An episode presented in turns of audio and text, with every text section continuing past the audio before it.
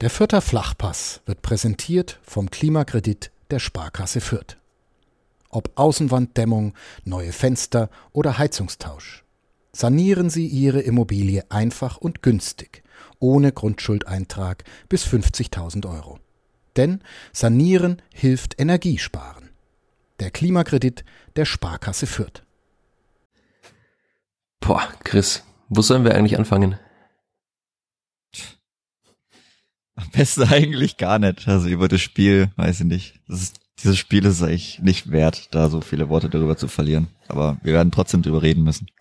Es gab ja einige Hörerinnen und Hörer in der Vierter Flachpassgruppe auf Facebook, die sich gewünscht haben, dass wir tatsächlich gar nicht drüber reden oder einfach nur sagen, wir reden jetzt über was ganz anderes, wie das Wochenende war, was es sonst so Neues gibt in der Welt. Vielleicht machen wir es wie die Kollegen bei Kadepp und reden über Cordon Bleu und über Essen. Hm. Oder wir machen es doch so, wie wir es sonst machen und nehmen das als eine Art Therapiestunde, auch das ist ein Zitat aus der Vierter Flachpassgruppe, reden darüber, arbeiten auf, was beim 0 zu 5 des Kleeblatts in Berlin passiert ist und was sonst so los ist beim Kleeblatt. Ich denke, das ist die bessere Variante, oder? Ja, so werden wir es wahrscheinlich eher angehen. Hilft ja nix. Hilft ja nix. Ja, hilft wirklich nix.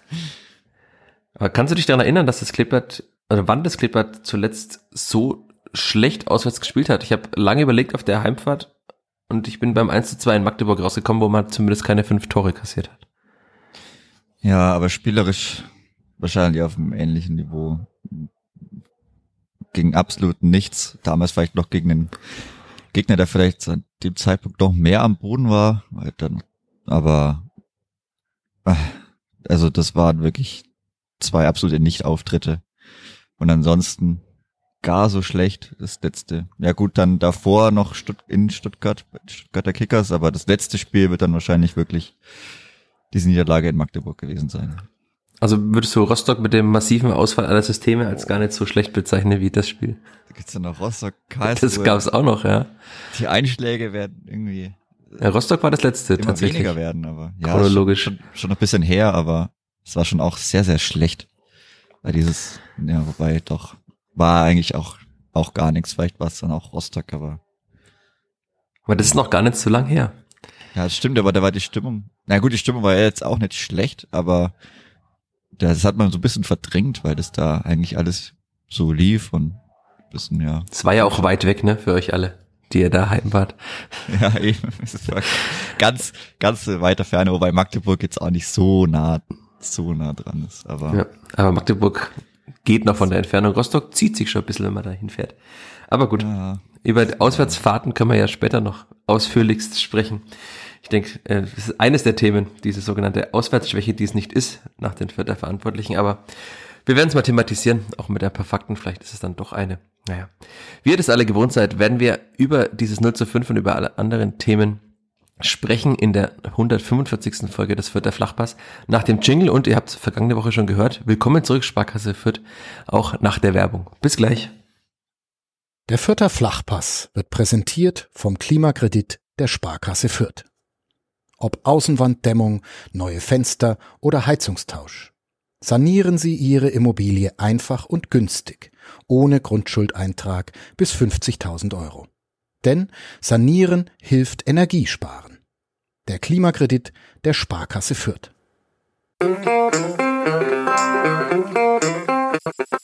Vierter Flachpass, der Kleeblatt-Podcast von nordbayern.de. Hallo, hier ist Fürth. Wir melden uns vom Abgrund. Naja, ganz so drastisch wie Günter Koch einst in Nürnberg sollte man es vielleicht nicht formulieren nach diesem 0 zu 5, aber nachdem es auf Twitter schon den Vorschlag gab, willkommen zum Vierter Flachpass Brennpunkt nach dem 0 zu 5 des Kleeblatts. Manchen mag das alles etwas drastisch erscheinen, aber man muss es ja auch mit ein bisschen Humor nehmen und auch irgendeine Motivation finden, um am Montagvormittag, Montagmorgen bei regnerischen 16 Grad einen Podcast aufzunehmen nach so einem Fußballspiel. Naja, auch diese 145. Folge beginnen wir mit dem gewohnten Startduo, das hoffentlich auch keine Probleme hat, in den Podcast reinzufinden, wie das Kleeblatt in Berlin. Mit mir, Michael Fischer und mit Chris Sehm. Hallo Chris. Servus, Michi. Lass uns heute mit einer Frage nach Gefühlen einsteigen, die ja auch Sportreporter gerne so im Fernsehen stellen. Wie fühlst du dich eineinhalb Tage nach diesem 05? Besser als zur Halbzeit und nach Abpfiff des Spiels. Also Zeit heilt dann doch schon auch ein paar Wunden, aber boah, während, währenddessen war es ganz schlimm. Danach war es dann okay, weil wir dann sehr schnell gegangen sind und Richtung Burgwambach gefahren sind, aber jetzt ist es, jetzt geht's schon wieder, wenn man dann noch einen Tag dazwischen hat, dann ist schon okay. Willst du über die U23 reden, das Kleeblatt? Fangen wir mit dem Schönen an. Ja, da war es eigentlich top. Also wir kamen dann, sind direkt nach Abpfiff losgefahren. Dann kamen wir so kurz nach Wiederanpfiff, müsste das dann gewesen sein, an. Erstmal eine gute Bratwurst geholt. Und hat auch zu dem Zeitpunkt dann noch die Sonne geschieden. Da war alles wunderbar. Fußballerisch war es okay, paar Chancen vergeben. Dann hat man doch geführt. Gab es auch noch eine rote Karte für Bamberg.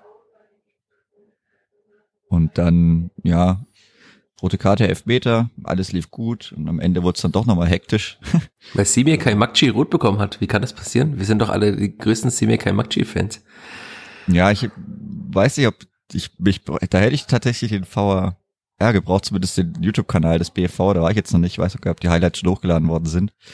Und äh, selbst äh, Ben Schlicke war auch verwirrt nach dem Spiel, also er kam dann hergelaufen äh, und hat dann auch äh, jemanden gefragt, ja, was ist denn da eigentlich passiert? Warum hat er rot bekommen? Also selbst wenn man auf dem Spielfeld steht, haben es nicht alle verstanden. Also so wie ich es dann mitbekommen habe, war es wohl, dass es da Unstimmigkeiten gab, ob es einen Freistoß gab oder nicht und er den Ball dann in die Hand genommen hat zum vermeintlichen Hinlegen. Aber wie gesagt, ich habe noch nichts mehr gesehen. Das war dann auch auf der anderen Seite und dann gab es auf einmal Rot und alle waren sehr verwirrt und auch ordentlich sauer.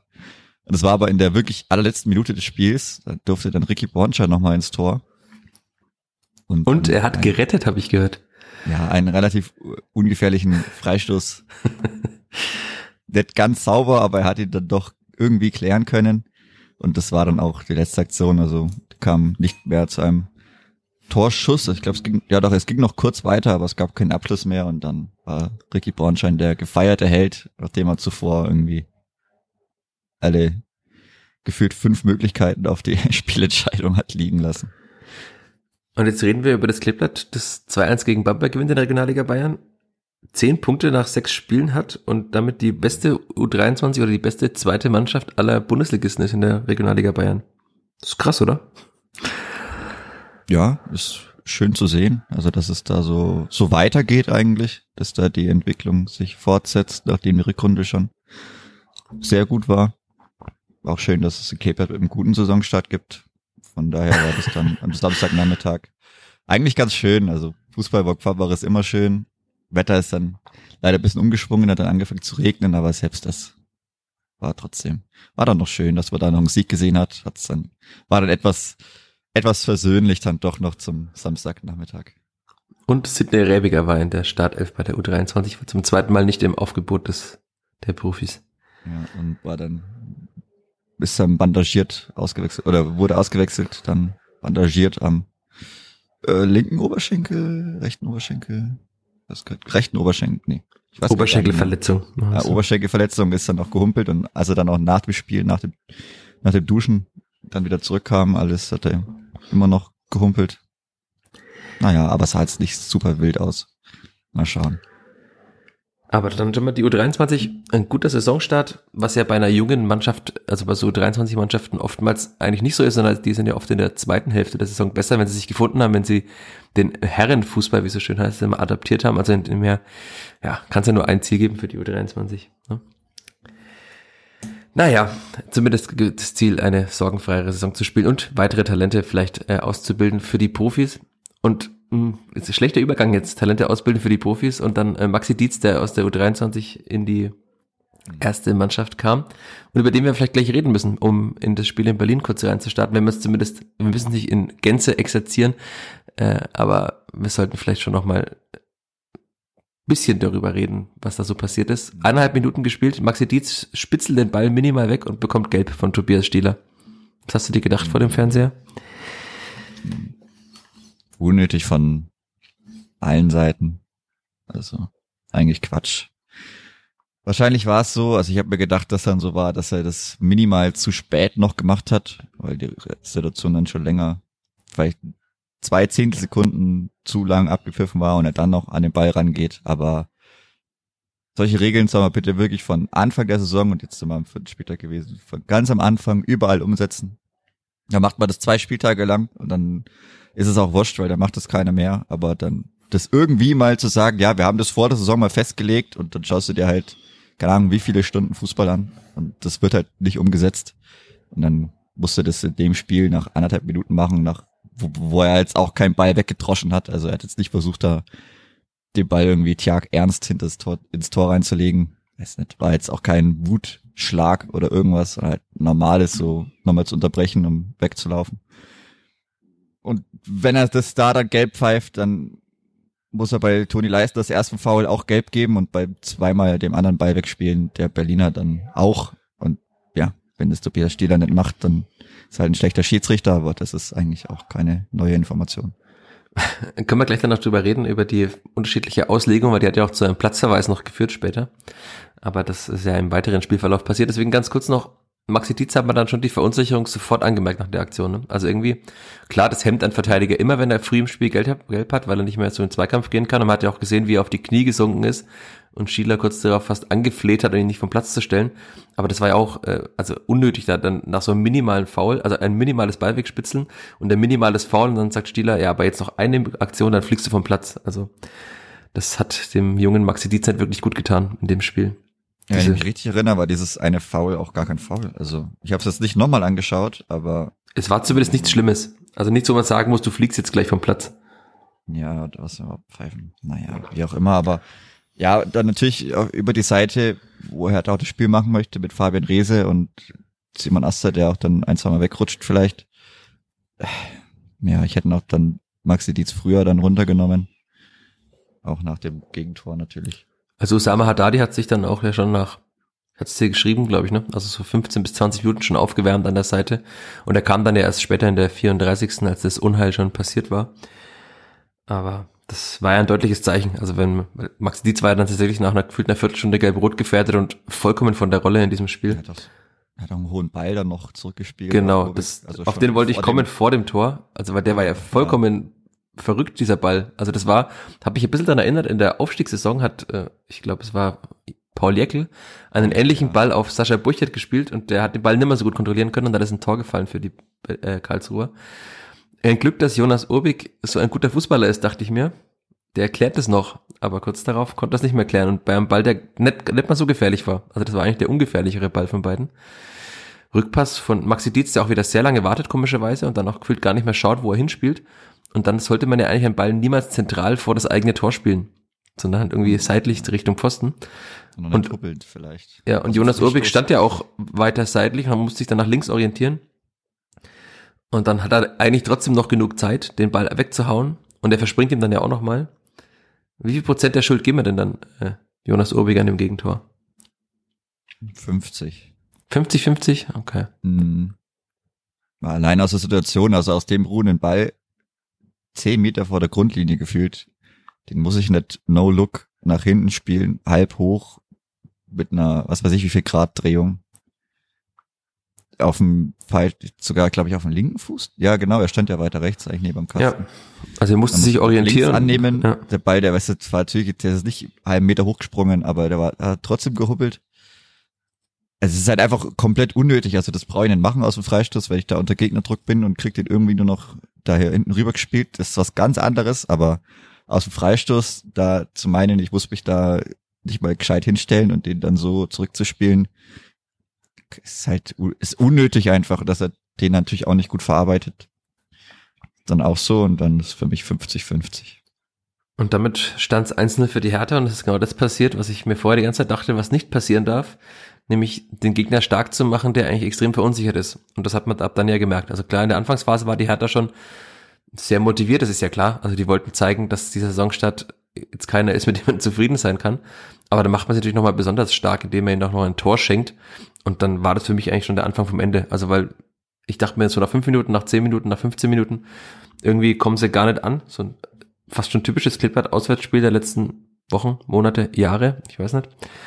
Und dann wurde es ja auch nicht mehr wirklich besser in der ersten Halbzeit. Also klar, das war dann so nochmal so ein Tiefschlag. Aber wie du schon gesagt hast, über diese rechte Vierter Seite mit Dietz und Asta, das war ja, also es war krass, wie oft die Hertaner da durchkamen. Und Alexander Zorniger hat nachher auch gesagt, dass er die Mannschaft eigentlich explizit auch darauf vorbereitet hatte, aber irgendwie haben sie das gar nicht hinbekommen. Und jetzt haben wir viel über Maxi Dietz gesprochen, der ja dann auch ausgewechselt wurde in der 34. Minute, aber Simon Aster war schon auch äh, wenig hoffnungsstiftender Auftritt in diesem Spiel. Ne? Ja, war auch überfordert. Also auch, so waren alle, alle überfordert. Weil sonst hätte auch irgendjemand mal ein Zeichen gesetzt. Auch allein, ich glaube, neun Fouls zum Ende der Partie. Das ist, Wenn ich so hergespielt ja. werde und gar keinen Zugriff in die Partie bekomme, kann ich nicht nach 90 Minuten neun Fouls haben. Also das sagt ja auch, dass man, dass auch keiner derart bewusst auf dem Platz war und das irgendwie mitbekommen hat, dass gar nichts geht, weil dann muss ich mich wehren. Wenn ich es fußballerisch nicht schaffe, dann check ich einen weg, dann muss ich jemanden mal stempeln. Natürlich niemals so, dass er aus, dass er kaputt ist, aber ich kann körperliche Zeichen setzen und die muss ich dann setzen, um einfach den Fluss zu durchbrechen. Aber ich kann mich nicht, gefühlt jeder Hertaner Angriff jetzt im, im Strafraum der Spielvereinigung geendet. Das kann ja nicht sein. Also ins letzte Drittel kommen ist das eine und aber jedes Mal in den Strafraum einzudringen ist nochmal was anderes und da muss ich im Mittelfeld schon, da muss ich dann auch einfach mal reinhacken und dann nach 90 Minuten neun Fouls zu haben in dem Spiel, das ich 5-0 verliere. Boah, das ist klar, da kann man sagen, ja, was willst du mit der Foul-Statistik, aber das fasst eigentlich ganz gut zusammen, das, was sich einfach nicht gewährt hat. Gerade der ersten Halbzeit, es gab kein Aufbäumen, gar nichts. Also körperloses Spiel, man hat es mit sich geschehen lassen und du gab's auch keinen einzigen, der wirklich dann mal gesagt hat, das muss man dann auch auf viele Schultern verteilen, weil es kann ja nicht einen geben, der viermal einen wegtritt, weil dann spielst du auch noch zu zehnt, aber das wurde auch anscheinend irgendwie keinem so richtig bewusst und das, das ging dann weiter und weiter und weiter und ich habe immer so gewartet, ja, wann, wann fangen sie denn mal an, irgendwie mitzuspielen oder das, das wirklich zu Bewusstsein dafür zu entwickeln, dass es gerade irgendwie sehr, sehr schlecht läuft. Man hat aber nie stattgefunden. Dann, ich glaube, 2-0 stand zur Halbzeit. Ja, genau, 2-0 stand zur Halbzeit. Ja, bis 2-0 können wir noch reden, ganz kurz. Also, weil das ja das äh, in den Strafraum eindringen und nicht viel machen, ganz gut umschrieben. Ich habe es in meinem Nachbericht geschrieben, dass sich die Vierter so ein bisschen gewirkt haben wie so eine Touristengruppe, die sich ein bisschen umschaut, aber ja, keinen Einheimischen irgendwie stören will. Also so ein bisschen rumspaziert, haben die Einheimischen ihr Leben weiterleben lassen. So als Touri will man ja nicht negativ auffallen. Und dann haben sie ja da haben in den Strafraum rein, haben gespielt, gespielt. Irgendwie flippert der Ball dann rüber zu Martin Winkler, von dem ich vorher noch nie gehört hatte. Und da ist auch Marco Mayhofer dann als Linksverteidiger relativ weit weg, weshalb dann Martin Winkler eine ziemlich freie Schussbar hat und dann zum 2-0 der ins Tor haut. Und das war ja, wie du sagst, eine vollkommen verdiente 0 zu 2, ein 0 zu 2 Rückstand zur Pause. Und also nach dem 0-2 kann man noch zurückkommen in dem Spiel aber nicht, wenn das passiert, was beim Klippert äh, nach Wiederanpfiff passierte. Ne? Nachdem er dann auch dann zum dritten Mal gewechselt hatte, also. Genau, also Sebeni ging schon raus nach äh, 34 Minuten und Maxi Dietz hat da den Lukas Petkov kamen. Also müssen wir ganz gut, wenn wir jetzt den Einschub machen mit den Wechseln, müssen wir mit Dennis Sebeni reden, weil es da darüber auch ja unterschiedliche Ansichten gab und gibt, ob das jetzt gut war, ihn da auszuwechseln. Also ich fand ja, weil es im Stadion fand ich, okay, wann, wann machst du mal irgendwas mal was Sinnvolles? Also tatsächlich hat er ja von seinen Zweikämpfen gefühlt keinen gewonnen, hat ist irgendwie immer zu spät gekommen, immer hinterhergelaufen. Dann hat er ein, eigentlich gute Schussposition gehabt mit so einem Kullerball aufs Tor. Also da, da ging irgendwie gar nichts. Und äh, klar, war es wahrscheinlich auch ein Zeichen, aber also ich fand das okay, ihn da auszuwechseln, weil er einfach, wie man auch unschöne Floskel, nicht stattgefunden hat in diesem Spiel. Ja, ich, also ich meine, vorne wird dann Kapitän wieder nicht rausnehmen. Tim Lemperle ist jetzt halt auch trotzdem irgendwie im Rhythmus drin und dann ist ja klar, wen es dann noch trifft. Also auch unabhängig vielleicht von der Leistung ist das ja ein erstmal Mainzer Bene kam jetzt wieder rein nach Verletzung. Der Rest ist dann eingespielt. Dann ist auch klar, aber trotzdem elf Ballkontakte gut nach einer halben Stunde. Das hat am Ende sieb manchmal nach 60 Minuten, aber ist ja nicht wirklich viel passiert. Also klar, er musste irgendwie einen auswechseln, gefühlt hätte er wahrscheinlich alle auswechseln können. Und Maxi Dietz auch klar. Ich glaube jetzt aber auch nicht, dass er da bei Sobeni irgendwas großartig kaputt macht. Das würde er dann schon auch reflektieren können. Natürlich bitter in dem Moment, wenn du wieder, also der Saisonstart, kannst natürlich auch heulen. Also du wirst erst weggetreten als wichtiger Spieler der Vorbereitung und dann im zweiten Spiel von Beginn an, dass da 34 Minuten gehen, weil gar nichts geht in der ganzen Mannschaft und bei dir. Äh, wenn es einer verarbeitet bekommt, dann wahrscheinlich eher. Das ist dann noch ganz in dem Sinne gut vielleicht, dass es den erfahrenen Spieler trifft. Muss natürlich hoffen, dass er dass er's verarbeitet bekommt, weil sonst wäre das durch eine große Schwächung, wenn da Dennis Rubini nicht wirklich reinfindet in die Saison. Dass er es kurzfristig nicht verarbeitet bekommt, hat man ja äh, gesehen im Fernsehbild sehr deutlich, ja. weil er Daniel Wiegand etwas barsch zur Seite ja, gebeten hat. Also das kam auch, ähm, wenn ich so ein bisschen aus dem Nähkästchen plaudere, auch bei Alexander Zorniger nicht so gut an, dass er da den äh, Teammanager weggeschubst hat. Zitat ist, manche sollte sich nicht zu sehr ins Rampenlicht stellen nach einer Auswechslung. Naja. Es ist, wie es ist. Wir reden mal lieber über das, äh, naja, lieber, auch eine ungute Formulierung, lieber über den Wiederanpfiff und über die schon oft in diesem Podcast erwähnte Zorniger Anschlussvariante. Ich weiß nicht, ob es so schon im Duden steht, aber zumindest ist es die von Alexander Zorniger präferierte Anschlussvariante, dass man sieht ja immer, wenn die Mannschaft sich aufstellt, dass selbst die Innenverteidiger an der Mittellinie stehen und zum Vollsprint ansetzen und wir hatten es ja schon oft, dass es schon auch einige Gefahren birgt. Also die erste Gefahrenquelle ist natürlich der weite Schlag des Torhüters, den man blocken kann. Aber dass die, das Unsortiertsein da in der Abwehr auch eine Gefahr darstellt, hat man jetzt in dem Spiel gesehen. Also ich hatte es mir nochmal angeguckt, direkt bei Sky. 20 Sekunden nach Wiederanpfiff lag der Ball im Tor. Die 20 Sekunden ab dem Wiederanpfiff sind relativ einfach erzählt. Ein langer Ball. Tim Lemperle gewinnt das Kopfballduell sogar. Also das, was man ja eigentlich erreichen will damit. Und dann wird der Ball von einem Hatana geklärt, von einem anderen Hatana verlängert und dann rutscht Branimir Gotha weg und dann hat äh, Palko Dardai was komplett freie Bahn. Also das mhm. kann und darf ja so nicht passieren. Also egal, was man bewirken will und wir hatten ja auch schon oft erklärt, was Alexander Zorniger erreichen will, dass man gleich ein Zeichen setzt früh im Spiel, wir sind da, dass die Zuschauer auch merken, okay, es geht sofort wieder los. Alles schön und gut, aber das hat jetzt mal die Schwächen dieser Anschlussvariante gnadenlos aufgedeckt, das 0 zu 3 ja, diese Mini-Wette, dass man damit zuerst ein Gegentor fängt, wäre dann auch, ja, wäre dann auch beendet. Also bis jetzt hat's eigentlich nie wirklich, also richtig Gefahr ist noch nicht entstanden, auf jeden Fall. Ich glaube, er hat irgendwann mal eine Ecke rausgeholt damit. Das ist ja schon, wobei eine Ecke beim Kleeblatt.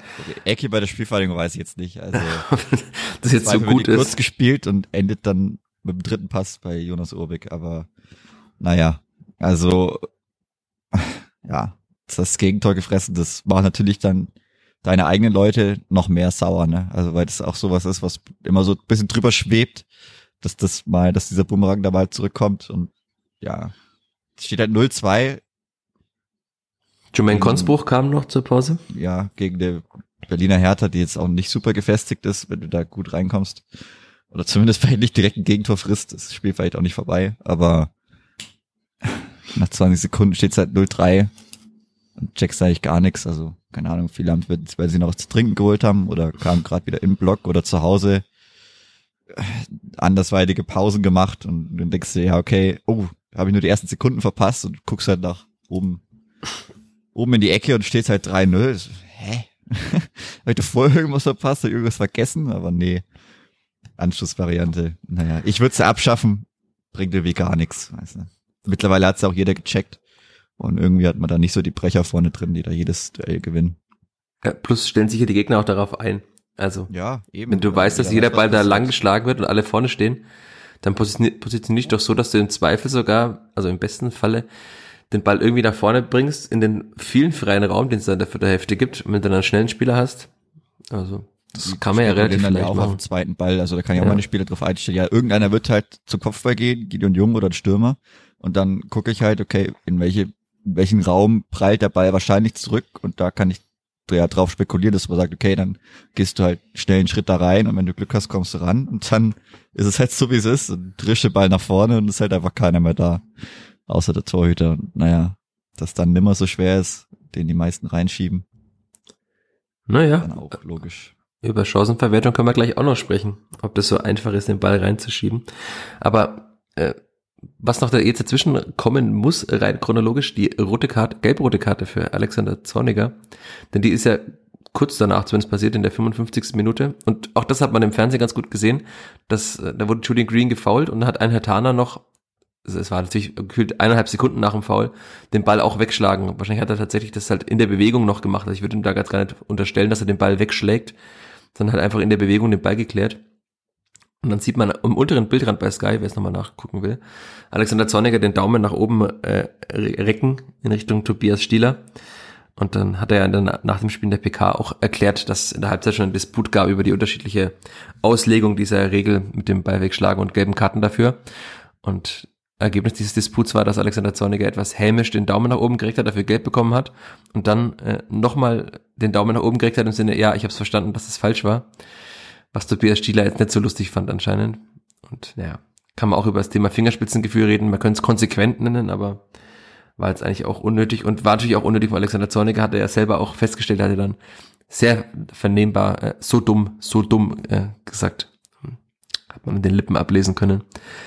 Ja, dann stand es 0-3 und der Trainer war auf der Tribüne und dann kam komischerweise die, die beste Phase des Clippers, diese ja, sechs, sieben Minuten, in denen man sich einige Chancen erspielt hat, aber halt keiner davon genutzt hat. Also klar, wenn man dann noch, auch, auch beim 0-3, wenn man das 1-3 noch macht in der 55. Minute, kann da ja immer noch was passieren gegen einen nicht gefestigten Gegner und mit der vermeintlich so starken Offensive des Kleeblatts.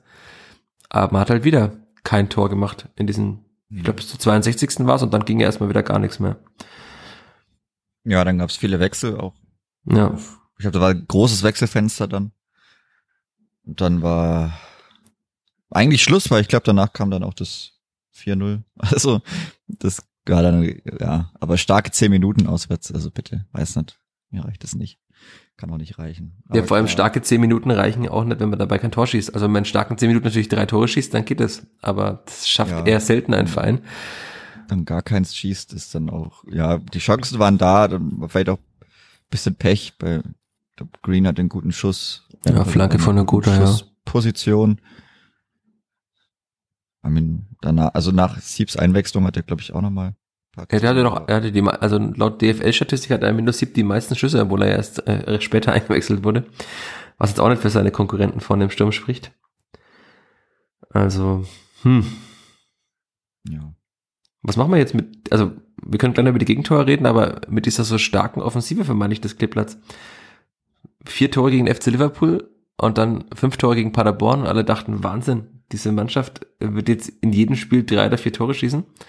Und aus dem 5 zu 0 seit dem ersten Spieltag ist am vierten Spieltag jetzt ein Torverhältnis von 6 zu 7 geworden. Das heißt, man hat ein Tor in den drei Spielen danach geschossen plus eins im Pokal gegen den Drittligisten Halle.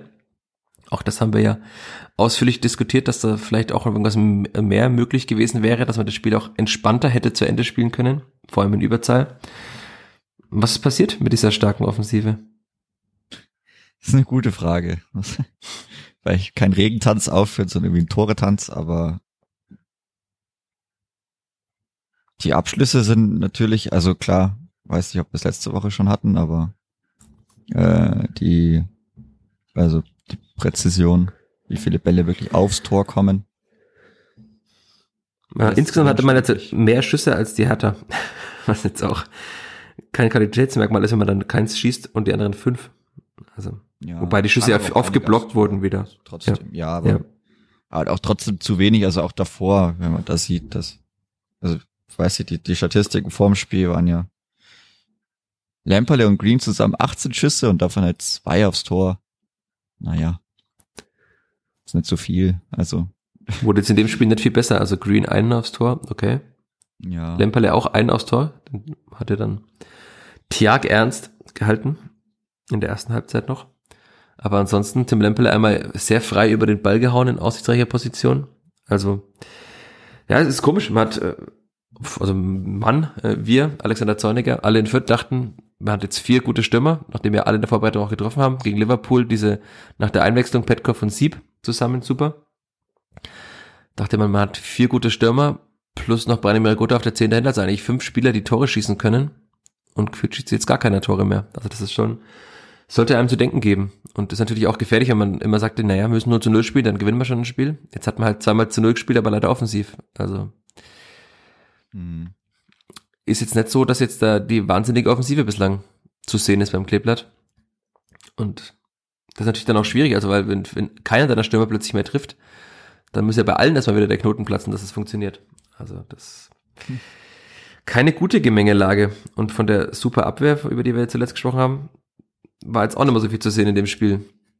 Denn das 0 zu 4 und das 0 zu 5 müssen wir noch ganz kurz zumindest besprechen. 0-4, ich weiß nicht, was Branimir Gotha macht, er will den Ball anscheinend aus dem Mittelfeld so mit einem Heber aus der Luft, eine Direktabnahme zurück zu Gideon Jung spielen, aber spielt ihn viel zu kurz und genau an den Fuß des Hertaners. Also was er da gedacht hat, weiß ich nicht. Eigentlich passiert ihm sowas ja auch nicht mit seiner technischen Qualität. Ja, dann geht's relativ schnell. Ich habe sie auch nochmal vor mir. Äh, Gideon Jung verliert dann, auf Außen den Zweikampf gegen, äh, ich glaube, es war Gustav Christensen, der eingewechselte. Und dann müssen wir nochmal über Usama Haddadi reden, der ja, fand ich, als Linksverteidiger ein ganz gutes Spiel gemacht hat sogar. Also war okay. Aber was er da im Strafraum macht, also Itter ist bei seinem Gegenspieler, aber Haddadi ist einfach hm, nirgends. Also er, er ist erst kurz der Gegenspieler, bleibt dann aber stehen und der Gegenspieler bewegt sich komplett frei und steht dann ja auch, also sehr, sehr frei, fünf, sechs Meter vom Tor zum Abschluss. Und das war Haddadis Gegenspieler. Also zumindest äh, von der Zuordnung beim Zuspiel von außen war es noch Haddadis Gegenspieler.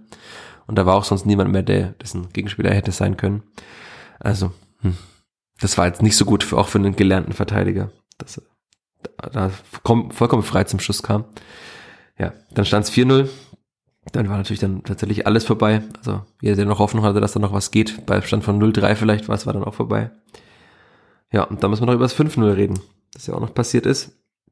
Und da ist äh, komischerweise Luca Itter, der dann eigentlich, also klar, die haben dann mit einer Viererkette gespielt, der war dann immer ganz so weit links wie sonst, aber als linker Innenverteidiger eher so im rechten Halbraum rausgestochen ist, um äh, also aggressiv nach vorne raus zu verteidigen, wie Alexander Zorniger es gerne nennt, dann zu spät kommt und dann verliert Jung, Gideon Jung den entscheidenden Zweikampf und dann läuft der Haris Tabakovic, ein äh, schöner Name, alleine aufs Tor zu und machten dann auch sehr gut im 1-1 gegen Urbik.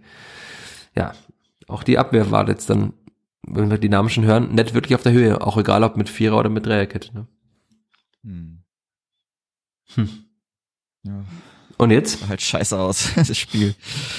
Also, ja, jetzt. Eine gute Frage, was jetzt? Also, vorne keine Tore geschossen, hinten fünf kassiert.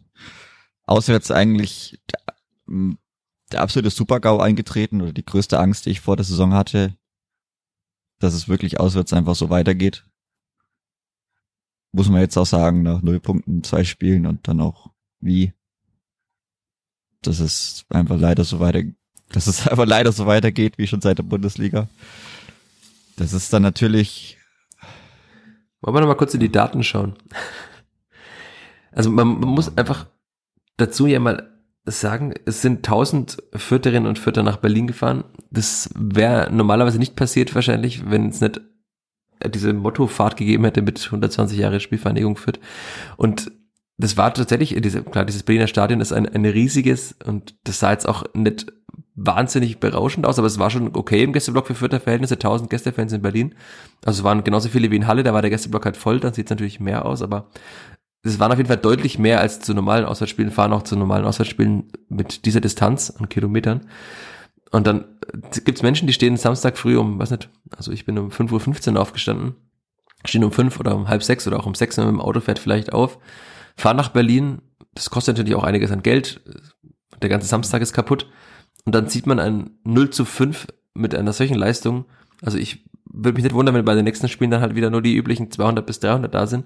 Also weil, weil wer hat in de, bei dem Spiel, abseits davon, dass es vielleicht im Block cool war, kann ich mir aber auch nicht vorstellen, dann eine große Lust entwickelt, dass er jetzt künftig bitte gerne öfter auswärts fahren will mit dem Kleeblatt. Also das ist natürlich auch für die Euphorie, also die es wahrscheinlich eh nicht mehr gab nach den letzten Ergebnissen, aber äh, für die Euphorie nicht wirklich zuträglich gewesen. Und ja, da braucht man sich auch nicht beschweren, dass so wenig Leute auswärts fahren, also weil abseits des wirklich harten Kerns, der, der überall hinfährt und der, dem ist auch, äh, ne, egal ist es ihm nicht, aber der zumindest sich nicht davon leiten lässt, ob man ein Spiel verliert oder gewinnt. Abseits dessen wird da jetzt nicht, nicht die Massen wahrscheinlich nach Elversberg fahren. Gut, beim Derby vielleicht, äh, werden es mehr sein, aber auch da wird sich der eine oder andere vielleicht überlegen, nicht hinzugehen. Dann kommt Elversberg, äh, vielleicht neues Stadion, okay, aber auch wieder eine ganz gute Distanz und äh, Kerveröffnung an dem Wochenende. Also vielleicht geht man lieber auf die Cover und gibt da sein Geld aus, als nach Elversberg zu fahren. Ja, und ich habe auch nochmal nachgeschaut, im Jahr 2023 hat das Kleeblatt in der zweiten Bundesliga, Chris, wie viele Spiele gewonnen? 23. Eins. Im Jahr 2023, ja, in die, also in diesem Fußballjahr jetzt. Ab 2000. Äh, genau, in 2000. Eins, ein Unentschieden. Also, ja. Ein Unentschieden in Bielefeld, das ein sehr wichtiges Unentschieden war. Und neun Niederlagen, saisonübergreifend. Gut, mit Pokal waren es dann zwei Siege, aber in der zweiten Bundesliga war es, die Statistik ist 1-1-9. Ist jetzt äh, keine sonderlich mutmachende. Ja, nee. Nicht schön. Dann es geht ja schon ewig so. Also Bundesliga war sehr schlecht. Letztes Jahr war es Vier Punkte in der Bundesliga auswärts, viermal unentschieden. Ja. In der zweiten Bundesliga, letzte Saison, ihr erinnert euch, im Podcast, kurze Quizfrage, genau, zehn Punkte, zwei Siege und vier Unentschieden, damit letzter Platz in der Auswärtstabelle. Also, wir haben es im kurzen Vorgespräch mal, ja, kurz mal über, überschlagen. 14 Punkte aus den letzten 36 Auswärtsspielen im Ligabetrieb in, also zwei Jahre plus jetzt diese Saison ist jetzt keine Bilanz, die wirklich Hoffnung macht, dass das irgendwann mal besser wird und auch keine, die man mehr wegdiskutieren kann. Ne? Also das ist natürlich gerne, wenn man da Spieler oder Trainer oder Verantwortliche fragt. Ja, auch vor der Saison war es ja so. Also wer es nachlesen will auf Twitter, auf X, hatte ich einen kurzen Thread dazu auch geschrieben. Alexander Zorniger hat es ja auch ähm, nach dem ersten Spiel gesagt, das war jetzt kein Riesenthema in der Aufarbeitung der vergangenen Saison und man hat auch keinen Zitat Psychologen dazu geholt und es jetzt riesengroß thematisiert. Aber ich glaube, irgendwann muss man es vielleicht doch mal thematisieren. Also, weil es ist ja schon auffällig, dass es zu Hause immer klappt. Ich hatte Alexander Zorniger auch angesprochen in Berlin darauf. Hat er gemeint, dass natürlich in der Spielweise es zu Hause einfacher ist, weil dann, dann doch öfter mal gepusht wird. Aber es gibt auch Aussagen von Alexander Zorniger, dass er sagte, er wünscht sich, dass seine Mannschaft irgendwann auswärts und zu Hause immer gleich auftritt, mit der gleichen Intensität, mit der gleichen Spielweise. Ich glaube, er sprach damals von der Arroganz, die er sich wünscht, dass man einfach auf sich schaut und das, was man selbst äh, verkörpern will, auch auswärts verkörpert. Das, davon ist jetzt nicht viel zu sehen. Und natürlich muss man jetzt auch sagen, wenn das so auswärts weitergeht, dann kann das wieder eine ziemlich harte Saison werden, auch wenn man jetzt nicht schon nach dem vierten Spieltag wieder die, das Horrorszenario heraufbeschwören will, aber zumindest die ersten zwei Auswärtsspiele gab es nicht viel Anlass zu hoffen, dass es deutlich besser wird. Nee, leider nicht. Aber klar, also man, man muss da jetzt irgendwie ran. Also gutes nächste Auswärtsspiel ist dann auch wieder ein besonderes. Das war auch dann fast Abstiegssaison 17, 18 ein sehr, sehr besonderes Ereignis, als es der einzige Auswärtssieg war, meiner hm. Meinung nach, im April. Oder? Ja, Johannes Geis. Oder? War das das Spiel? 17, 18. Nee, das war, das war in der Bundesliga. Ah, das bin ich schon ganz ja, durcheinander. Das ist uiuiui. Uiuiui. Uiuiui. Nee, 17, 18. Das müsste Steininger Narei gewesen sein. Ah, stimmt die zwei äh, fast vergessenen Derbyhelden. Jetzt nicht zu viel. Ja, genau. Also auf jeden Fall, das war ja auch der einzige Auswärtssieg.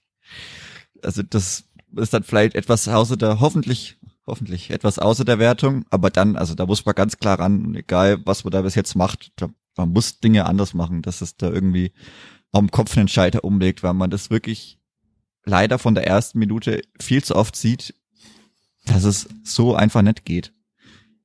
Und dass man nicht richtig reinkommt, man kommt gar nicht in sein Spiel. Und also das, das in Berlin, das ist auch, das kann man auch nicht entschuldigen. Also man hat auch völlig verdient in der Höhe verloren, meiner Meinung nach. Weil es da viele Meinungen gab, aber das war für mich auch ein Spiel, das kannst, darfst und musst du 5 zu 0 verlieren, wenn du so auftrittst, weil da hat es an einem gefehlt und das sind mir auch egal, ob 10 oder 15 oder 12,5 Minuten gut waren. Aber allein aufgrund der ersten Halbzeit, so kann ich nicht auftreten im Wettkampf, das geht nicht, weil dann verliere ich jedes Spiel und dann kann ich auch gegen Hertha BSC 5 zu 0 verlieren und das war, wie gesagt, meiner Meinung nach, bin ich auch nach anderthalb, fast zwei Tagen immer noch der gleichen Meinung, das Spiel ist in der Höhe verdient verloren gegangen. Und dann ist natürlich, sieht natürlich sehr, sehr schlecht aus, ne? Also alle Leute, die seit der Bundesliga oder die vielleicht da mal Motivation hatten, mitzufahren, dass überhaupt noch so viele Leute dann auswärts mitfahren, muss man dann auch dann den Hut davor ziehen, dass man das dann noch mitmacht. Aber irgendwas, egal was man da macht, Abläufe, das ist mir wurscht, aber da muss, irgendwas muss man konsequent ändern, weil man muss jetzt irgendwie alles versuchen. Weil so, so weitergehen kann's und darf's nicht, weil dann geht's nicht gut aus. Ich weiß nicht, ob man dann irgendwie jedes Spiel zu Hause dann noch gewinnt. Also hoffentlich schon, aber wie wahrscheinlich das ist, kann sich auch jeder selber denken.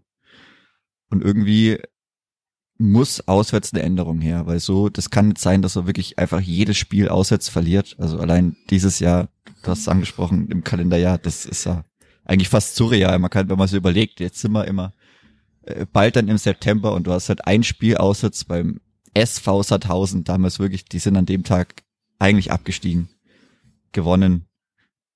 Äh, und 1-0 beim Hallischen FC, der jetzt auch in der dritten ja. Liga, wie man sieht, keine Wundermannschaft ist, sondern der, ich glaube, also steht kurz vorm Abstiegsplatz, ich glaube, das ist Platz 16, 17, 18, 19, 20 steigen ja ab. Also man sieht jetzt, das ist auch keine Drittligaspitzenmannschaft und da hat man natürlich auch, klar, man kann sagen, da gibt's ja auch unterschiedliche Lesarten dieses Spiel. Man hat das souverän runtergespielt, man hätte es aber auch deutlich souveräner und schon früher entscheiden können, vor allem in Überzahl. Und man hat ja sogar am Ende ein Tor kassiert und das, äh, ja, es war abseits, okay, aber das kann auch bei, wenn ein Spieler eine Millisekunde später schaltet, dann ist es kein Abseits, sondern dann kassiert man das Tor und muss gegen einen Drittligisten, der wirklich nicht berauschend ist, in die Verlängerung auch noch. Also auch das war jetzt ja nicht, äh, äh war jetzt kein Auftritt, also, kein überzeugender Auftritt. Und auch da hat man ja auch schon das gesehen, was wir jetzt vorhin angesprochen hatten, dass man einfach keine Tore mehr schießt. Also da gab es ja auch noch genug Chancen am Ende, die man auch alle nicht gemacht hat. Und natürlich, das äh, fügt sich irgendwann zu einem Gesamtbild zusammen, dass jetzt keines ist, das wirklich alle zufriedenstellen dürfte. Ähm, natürlich am allerwenigsten Alexander Zorniger, das ist auch klar. Ähm, ich denke, weiß ja auch, dass jetzt, äh, klar, letztes Jahr ging es darum, die Saison zu retten und das hat er dann auch geschafft. Klar, hat lang gedauert. Aber jetzt ist halt die Saison, von der ja auch alle gesagt haben, jetzt muss es mal wieder anders laufen und es muss auch ja, besser werden. Keiner will nochmal so eine Saison erleben, wo man bis zum 33. Spieltag zittert, aber zumindest auswärts war das jetzt bislang fast ein nahtloser Übergang, obwohl da trotzdem viele neue Spieler dabei sind. Also das ist ja auch schwer erklärbar, dass halt dann gefühlt vier oder fünf neue Spieler spielen und trotzdem ist es der gleiche Auftritt auswärts.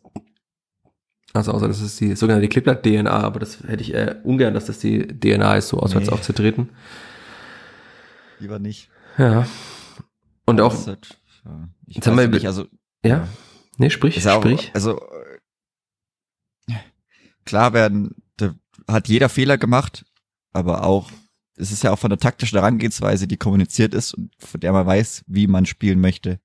Also da kann ich als Trainer ja noch so draußen rumhampeln und sagen, ich, ich möchte aggressiv draufgehen.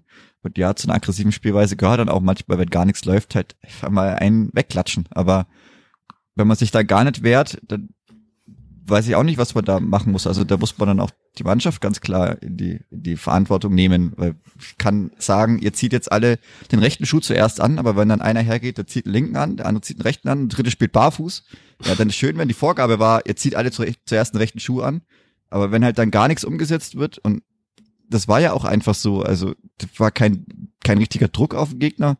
Gefühlt hat man sehr viel in, im eigenen Drittel verteidigen müssen jeder Angriff geht in eigenen 16er rein. Also da kann ich dann mit Pressinglinien und, und aggressivem Spiel und auch stärkelosem Spiel meine Vorgaben geben, die ich will. Aber also ja, das werden sich alle hinterfragen müssen, aber so auftreten, weiß ich nicht, das sind dann auch alle Führungsspieler gefragt, die dann vielleicht halt auch mal zwei, drei Fouls begehen müssen und dann auch mal auf dem Spiel den Mund auf, äh, im Spiel den Mund aufwachen müssen. Und das ist ja auch was, was man dann habe ich jetzt nicht so gesehen, dass man sich da gegenseitig auch mal in die Verantwortung nimmt auf dem Platz. Also die Kommunikation auf dem Platz muss dann, wenn es so läuft, klar, ich muss es den anderen nicht wegbeleidigen, aber dann mal irgendwie versuchen, mich selber hochzuziehen und die anderen irgendwie mal aufzuwecken.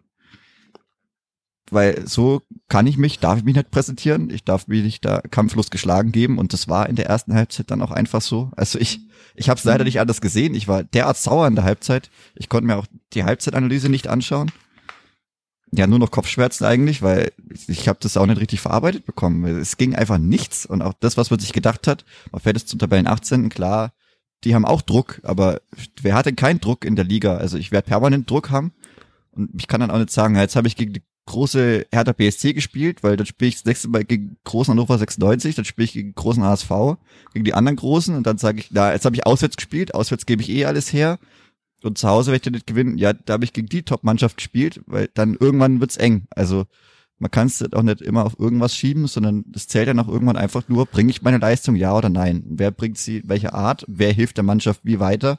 Indem man, auch wenn es vielleicht mal nicht so läuft, aber dessen, sich das auch irgendwie bewusst wird und dann mal die Leute gegenseitig mit hochpusht oder mal einen schubst oder wie gesagt, aber jetzt zum Beispiel wieder irgendwie in so einer, so einer Situation, vier Spiele, äh, vier Punkte nach vier Spielen ist okay. Du bist aber mit 5-0 gestartet, jetzt hast du ein negatives äh, Torverhältnis. Also, hm. Der, der Trend ist jetzt nicht so toll. Und wir können auch sagen, der Schnitt von eins äh, wird wieder eine spannende also, Saison. Den haben jetzt natürlich viele. Am Anfang ist das, ist das normal, aber es, es muss, man kann jetzt dann aber auch schon sagen, so darf es nicht weitergehen, weil es muss sich was ändern. Es wird sich bei vielen was ändern. Wenn sich bei dir dann nämlich nichts ändert und, und man sagt, ja, das ist okay so, wie die ersten vier Spiele waren, da muss ich auch sagen, also mit zwei, äh, mit 34 Punkten komme ich nicht weit. Also ist ja dann auch schon klar, so wie es jetzt war, muss sich was ändern. So, also dann muss ich entweder aus dem Kielspiel mehr Punkte ziehen oder muss zu Hause dann noch einen Punkt mehr, mehr ziehen oder kann er zu Hause äh, auswärts dann nicht immer verlieren. Aber es werden sich Dinge ändern, äh, irgendwie dann ändern müssen, weil mit dem Punkteschnitt komme ich nicht weit. So, aber jetzt ist die Frage, wann sich was ändert. Jetzt ist dann auch irgendwann gut, dass die also das Transferfenster dann geschlossen wird. Du glaubst gar nicht, wie sehr ich diesen Tag herbeisehne. Was, was, was da dann noch passiert? Und dann haben wir noch das eine Spiel gegen Hannover. Wird auch interessant mit der durchaus sehr äh, engagierten Bank, die da auch sicherlich wieder in Fürth auftreten wird, wie beim letzten Mal schon. Und dass man da halt auch nicht Alexander Zorniger auf der Bank hat, der dann da auch dagegen hält und wahrscheinlich auch anders dagegen hält als äh, Rainer Wiedmeier. Ich glaube, äh, da lehne ich mich jetzt auch aus dem Fenster, dass das dann vielleicht auch einfach so ist. Das ist so, ja wird, wird man auch sehen müssen. Also das kann dann durchaus schon auch ein Faktor werden, wenn das dann unangenehm wird und, und dann mal schaut, wie der von außen eingewirkt wird.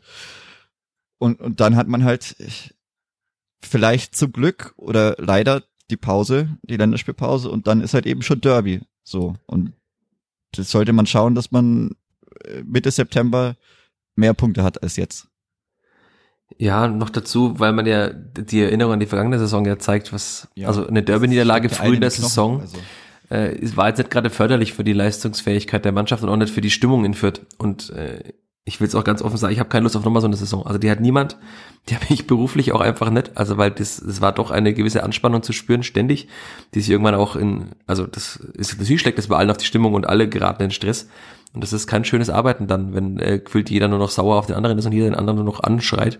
Also das ist, das ist kein schönes Arbeiten und es ist auch für keinen Fan schön. Und deswegen, äh, es wäre jetzt schön, einfach gegen Hannover diese Heimstärke ausspielen und zu gewinnen.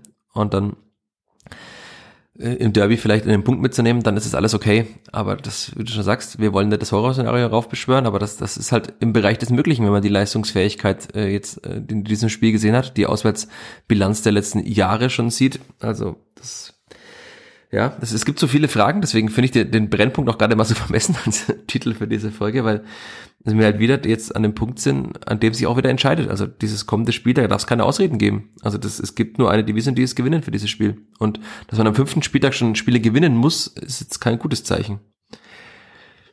Ja, vor allem, weil man halt, also man, man muss da jetzt, glaube ich, schon eine Kerbe reinschlagen und dann, das, das darf sich halt nicht so wieder einpendeln, so Ah, also die Leistung muss auf jeden Fall stimmen und ja, es, es müssen wahrscheinlich die Punkte stimmen, sonst ist der Druck dann auch zu groß fürs nächste Spiel dann schon. Also ja, und noch dazu mit der zweitjüngsten Mannschaft der Liga. Also das, das darf man auch nie ja. außer Acht lassen, dass es halt keine Mannschaft ist, die mit einem Durchschnitt von 28 ist, wie jetzt bei anderen Vereinen, sondern dass es halt eine sehr, sehr junge Mannschaft und wie die natürlich mit, mit Rückschlägen und Widerständen umgeht und mit so schwierigen Situationen, das ist ja vollkommen offen. Also es kann natürlich auch einfach sein, dass man halt in ein ganz schlechtes Fahrwasser gerät und hat halt dann die eine der jüngsten Mannschaften der Liga. Das ist auch keine schöne Aussicht. Deswegen bitte, wie auch vorhin bei der U23 gesagt, einen möglichst guten Saisonstart, damit man auch in Ruhe weiterarbeiten kann. Also weil ich bin mir sicher, dass das Klippert auch in der Rückrunde besser werden wird als jetzt gerade wahrscheinlich, weil die Spieler einfach besser werden, die, die vielen Jungen. Aber sie werden nicht besser, wenn sie unter Druck jede Woche performen müssen und wenn die Stimmung eine sehr angespannte entführt ist. Deswegen ich wünsche mir einfach einen Heimsieg, um entspannt arbeiten zu können und damit auch alle beim Clippert entspannt arbeiten können und damit wir eine entspannte Podcast-Folge vor meinem Urlaub aufnehmen können. Das mhm. wäre auch schön, weil ich habe keine Lust mit äh, nach einem 0-2 gegen Hannover in den Urlaub zu fahren mit den Gedanken, dass dann mein erster Arbeitstag des Derby ist. Hm, nein. Ja, auch mit Hinblick aufs Derby. Also ja. das ist gerade wenn man dann sieht, wie der Nachbar halt schon wieder die Spielfahrer jetzt ihr letztes Auswärtsspiel bestritten hat und danach das letztes Heimspiel. Ja, sieht es nicht so toll aus. Aber das ist dann auch wieder, Derby ist dann wieder wurscht. Also da, das weiß man auch aus der Vergangenheit. Ist egal, wie da die Gemengelage ist, weiß es, wer klein oder wer groß ist oder wo es gut oder wo es schlecht läuft oder wo mal wieder der Gott zornig ist oder wer größer ist als alle anderen oder wer Tabellenführer ist und wer 16. oder so. Das ist, das ist da egal, aber trotzdem sollte man da schon irgendwie schauen, dass man da mit einem gewissen, mit einem gewissen einfach Selbstvertrauen hinfahren kann, weil man weiß, okay, ich weiß, ich habe jetzt zu Hause meine Leistung gebracht gegen Hannover. Ich weiß, was ich kann. Das ist nicht, dass das diese, dieses hohe Leistungsniveau, dass das nicht immer weiter in weite Ferne rückt. Also, dass man da schon recht regelmäßig rankommt. Dass man da auch einfach vertrauen kann, dass man sagt, okay, vielleicht läuft's heute auswärts mal anders und ich komme da wieder hin. Und das ist halt die Sache. Also, auch dieses, diese Sicherheit oder zumindest im Hinterkopf zu haben, dass ich weiß, dass ich da hinkommen kann das, das ist ja dann auch gerade auswärts, wo man dann meint, okay, aber welche Spiele waren denn wirklich so gut, dass man sagt, die hätte ich jetzt gewinnen müssen? Gibt's jetzt auch nicht so viele, also auch im Kalenderjahr, wo man jetzt sagt, das hat mir jetzt, äh, also hätte man gewinnen müssen. Na, da war das Beste ja noch das am Januar, im Januar in Kiel, die aber auch halt auch nur die erste ja, Halbzeit. Das ist halt aber schon ja. lang her, ne? Also das ja. ist jetzt auch nicht so, dass man sagt, okay, wir haben jetzt aus jetzt super gut gespielt und jetzt einfach dreimal wirklich jetzt mal um Sieg gebracht worden oder oder, und, oder wie auch immer, oder man hat unverdient verloren, sonst ist es ja wirklich so, dass auswärts es einfach nicht reicht. Also auch die, die Leistungen sind zu oft zu schlecht, dass man da sagt, okay, ich müsste viel mehr Punkte holen. So, und da muss man halt dann hoffentlich sehr schnell wieder hinkommen, dass man zumindest diesen einen Ausschlag mal wieder hat. Dass man ein, einmal auswärts wieder gut souverän gewinnt, dass man weiß, okay, auch diese Sicherheit für sich selber, dass man weiß, wir haben das schon mal so geschafft, wenn es gut läuft, dann können wir da hinkommen. Aber die hat ja eigentlich in dieser Mannschaft, also auch Leute, die jetzt seit der Bundesliga da sind, wie oft spielt man denn auswärts gut? Also in, in, in Braunschweig letztes Jahr dann. Das war auch, auch souverän, aber das ist halt schon, boah, muss man sich schon überlegen. Also wie, wie gut kann man sich dann auch dran erinnern? Ich glaube, das Wetter war gut und wenn du siehst, wird sich gut dran erinnern können, aber ansonsten rückt es halt auch immer in immer weitere Ferne. Und dann wird's halt irgendwann wie gesagt, also man muss da schnellstmöglich äh, eine Umkehr schaffen, weil die größte Angst, die ich hatte, dass es auswärts so weitergeht, war ich überzeugt, dass es nicht so ist, weil es einfach die Zäsur auch zu groß ist mit der Sommerpause, aber da muss man dann jetzt schon irgendwie schauen, dass man da wirklich einen Staudamm baut, so, dass es mhm. nicht weitergeht. Blicken wir noch kurz aufs Hannover-Spiel, bevor wir diese Podcast-Folge beenden. Denn jo eine beliebte Übung in diesem Podcast, die Startelf aufzustellen. Ich würde einen ganz radikalen Vorschlag machen. Das Klippe hat mit äh, 4-4-2 mit der Raute, teilweise sah es ein bisschen anders aus, aber die meiste Zeit wahrscheinlich schon mit der Raute gespielt. Auch so gegen Hannover? Ja, nein. Nein. Nein? Okay. Ich halte dagegen. Ich sag, aber ich glaube nein. Ich würde sagen, also dann, dann, dann stelle ich mal ganz kurz meine, meine Startelf für das Hannover-Spiel auf. 4-4-2 mit der Raute gegen den Aufstiegstrainer, der dieses, diese Formation und diese taktische Herangehensweise in Fürth etabliert hat wieder, Stefan Leitl. Im Tor Jonas Urbig, das glaube ich, äh, das würde man ihn sehr schwächen, wenn man jetzt nach diesem einen Fehler aus dem Spiel nimmt, äh, oder aus dem Tor nimmt. Dann für mich, äh, Marco Mayhofer muss nach rechts, weil er auf links irgendwie keinerlei Einfluss aufs Spiel hat und irgendwie sich immer noch nicht wohl zu fühlen scheint und Simon Asta auf rechts einfach mal eine Pause braucht, finde ich. Also das waren jetzt vier Spiele plus Pokal, in denen er nicht wirklich gut war. Da muss einfach da auch das Leistungsprinzip gelten, da muss er auf die Bank. Also Mayhöfer, Jung, Itter und für mich Osama Haddadi als, äh, als linker Verteidiger, weil äh, Karim Cianolo hat man in der letzten PK vor dem Spiel äh, in Berlin gehört, dass er defensiv anscheinend noch nicht so weit ist, dass Alexander Zorniger ihm das zutraut. Noch dazu wahrscheinlich in der Viererkette, wo man noch mehr Defensivaufgaben hat. Also Osama Haddadi. Auf der sechs sehr offensiv ausgerichtet, aber auf der 6 äh, Robert Wagner. Jermaine Konspruch fand ich, hat sich empfohlen mit seinem Auftritt in der zweiten Halbzeit für einen Startelf-Einsatz. Also die 8, äh, Jermaine Konspruch und Julian Green, Branimir Gotha, Tim Lemperle und dann schwank ich noch zwischen Dennis Sabeni und Amindo Sieb. Aber das wäre meine favorisierte Startelf. Mal schauen, auf wie vielen Positionen sie zutreffen wird und wie sie äh, taktisch zutreffen wird. Jetzt your turn. Ich, war, ich habe jetzt gerade geschaut, ich habe jetzt überlegt, weil eigentlich hätte ich gerne den Rainer Wittmeier gemacht und hätte einfach die Aufstellung vom besten letzten Spiel genommen. Aber das wäre dann die Aufstellung gegen die gleiche Aufstellung wie die in Berlin. Hm. Also ich hätte einfach theoretisch den Rainer Wittmeier gemacht, hätte gesagt, ja, der Torwart hat beim einzigen Sieg gespielt, also spielt er wieder. Jetzt hätte ich halt dann die Aufstellung von Paderborn genommen, aber die deckt sich irgendwie sehr mit der in Berlin. Deswegen muss ich jetzt vielleicht doch irgendwie etwas umdenken. Aber Äh, Mir geht's vor allem auch wieder darum, dass man gesehen hat mit dieser Raute, was dieser zusätzliche Mittelfeldspieler dem Spiel geben kann mit der weiteren Anspielstation. Also weil das ist immer ein Problem in dieser äh, 3-4-1-2, dass man halt einfach da im Mittelfeld einen Spieler weniger eigentlich hat. Und das sieht man beim offensiven Vortrag immer. Und es ist ja kein Zufall, dass man sich die meisten Chancen wieder, wie auch schon in anderen Spielen, herausgespielt hat, als man mit der Raute gespielt hat. Also deswegen kann es für mich nur diese Möglichkeit geben und dann kann man sagen, okay, jetzt wird Orestes Kiyomozoglu, der ja fünf Minuten mitspielen durfte, was auch für teilweise Aufsehen gesorgt hat. Ich habe es nicht verstanden, warum da jetzt dann so ein großes Fass drauf äh, drum ein Fass aufgemacht wurde, weil irgendwann muss man ihn einwechseln. Plus Alexander Zorniger hat auch so durchklingen lassen, dass er erfahrene Spieler am Ende eingewechselt hat, damit das Spiel nicht noch mehr entgleitet. Jetzt auch äh, kein gutes Zeichen für den Rest der Mannschaft ist, aber ähm, irgendwann muss man ihn mitspielen lassen. Ich finde, er zumindest in diesen sieben Minuten, glaube ich, den er gespielt hat, er hat jeden Pass zum Mitspieler gebracht. Man merkt, dass er eine gewisse Präsenz auf dem Platz hat, aber der wird noch nicht bereit sein, das ist auch klar, aber auch mit Blick auf nach der Länderspielpause, wenn er vielleicht die sechs geben kann, wenn dann Robert Wagner mit äh, Julian Green auf der acht spielen kann. Also fände ich äh, ist sehr, sehr gut, das einfach jetzt mal zu probieren und ich glaube, man es muss auch eine Zäsur her, deswegen Raute und probieren.